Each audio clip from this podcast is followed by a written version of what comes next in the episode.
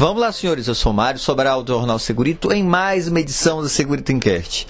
E hoje vou dar algumas dicas sobre quais critérios você deve considerar para elaborar um orçamento. Segurito, segurito, segurito, segurito, segurito, segurito, segurito, segurito. Você estuda um bocado e acredita que está apto a fazer uma análise ergonômica, um PPRA ou um treinamento de CIPA. Só que a sua primeira preocupação é conseguir um cliente, né? Mas depois que você consegue o cliente, ainda tem um problema. Quanto você vai cobrar pelo seu serviço?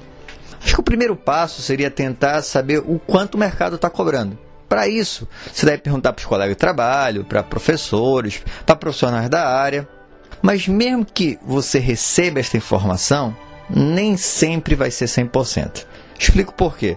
Quando você perguntar, vai ter uma oscilação, por exemplo, de 50 reais a 100 mil reais para um PPRA. Talvez os 50 reais esteja realmente fora do mercado, seja um valor errado. Mas os 100 mil, não necessariamente. E por quê? Porque depende do porte da empresa. Então, 100 mil, dependendo do tamanho da empresa, seja um valor coerente. O problema é você conseguir as informações para poder comparar com o mercado. Então você tem que saber quantas, no caso do PPRA, por exemplo, quantas avaliações químicas, quantas avaliações de calor, de vibração, se vai ter que avaliar radiação, se você vai ter que terceirizar parte das análises. Percebe que tem muitos critérios. Também tem o porte da empresa.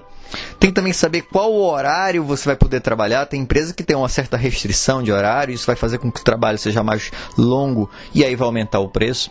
Depois que você tem essas informações, aí sim é que você poderia verificar com um colega de trabalho. Mas aí você vai precisar com uma certa urgência né, desse valor. Mas só para você entender que não é tão fácil estabelecer este valor para o orçamento. Mas digamos que você chegou num preço relativamente justo, justo. sabe que o mercado de trabalho cobra 5 mil reais para aquele serviço daquele porte. Mas como você quer entrar no mercado, vai cobrar 4 mil. Tome cuidado com esse tipo de, de ação, de querer baixar o valor. O problema de baixar o valor é que você sempre vai ser visto como um cara barateiro.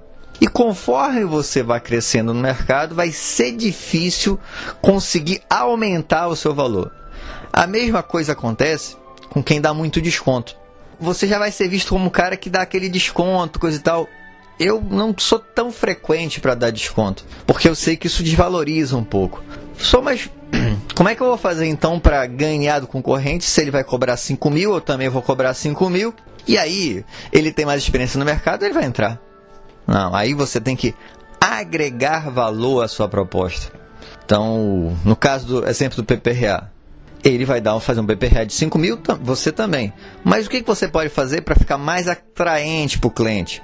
Por exemplo, você pode dizer que vai fazer uma palestra gratuita para a CIPAT, vai participar da primeira reunião da CIPA explicando a revisão do PPRA, você vai fornecer informações de fornecedores, porque no, quando for fazer o PPRA, algumas ações serão necessárias. E parte dessas ações talvez precise de serviço externo. Você vai indicar alguns terceirizados de confiança. Percebe que você está agregando valor à sua proposta. E não vai esquecer também, que isso é bem importante, de colocar no seu custo os recursos que você vai precisar para realizar. Então, os equipamentos que você vai alugar ou que você tenha comprado e você tem que embutir esse valor no preço do seu orçamento. Além disso, não vai perder a credibilidade com o cliente atrasando no prazo ou atrasando as reuniões. Isso faz com que você perca este cliente e futuros clientes também. Mas digamos que você não conhece o mercado, não tem com quem falar, não sabe nada e tem que estabelecer um valor. Como é que você vai estabelecer esse valor? Uma coisa você tem que saber: quanto tempo você vai demorar para fazer aquele serviço. E digamos que você estabeleceu que um salário mensal coerente para você seria 3 mil reais. Se o meu serviço vai demorar um mês, eu já tenho o valor do meu serviço. Se o meu serviço vai custar, vai demorar 15 dias, eu sei que vai ser 1.500. Mas lógico, você não pode esquecer de inserir o valor da nota fiscal. Esse é o quanto você vai ganhar. Você vai ter que agregar aquilo que tem que acrescentar como os, as, os equipamentos alugados, a nota fiscal, o transporte, gasolina e tudo mais. Por fim, nunca, nunca, mas nunca mesmo, em hipótese nenhuma, faça orçamento por telefone.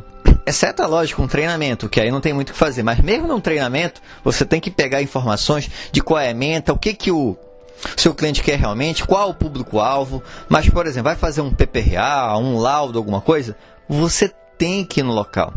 O que pode acontecer até de você conseguir fazer um valor mais baixo, mas pode acontecer do serviço ser muito mais alto e você já mandou orçamento. Depois você pode até tentar cancelar, mas vai perder também muito crédito com seu cliente. Espero que tenham gostado. Se gostaram, já sabe, curte, compartilha. E tem alguma dúvida ou sugestão de pauta? É só mandar um e-mail para sobralj.hotmail.com. Um abraço e até o próximo programa.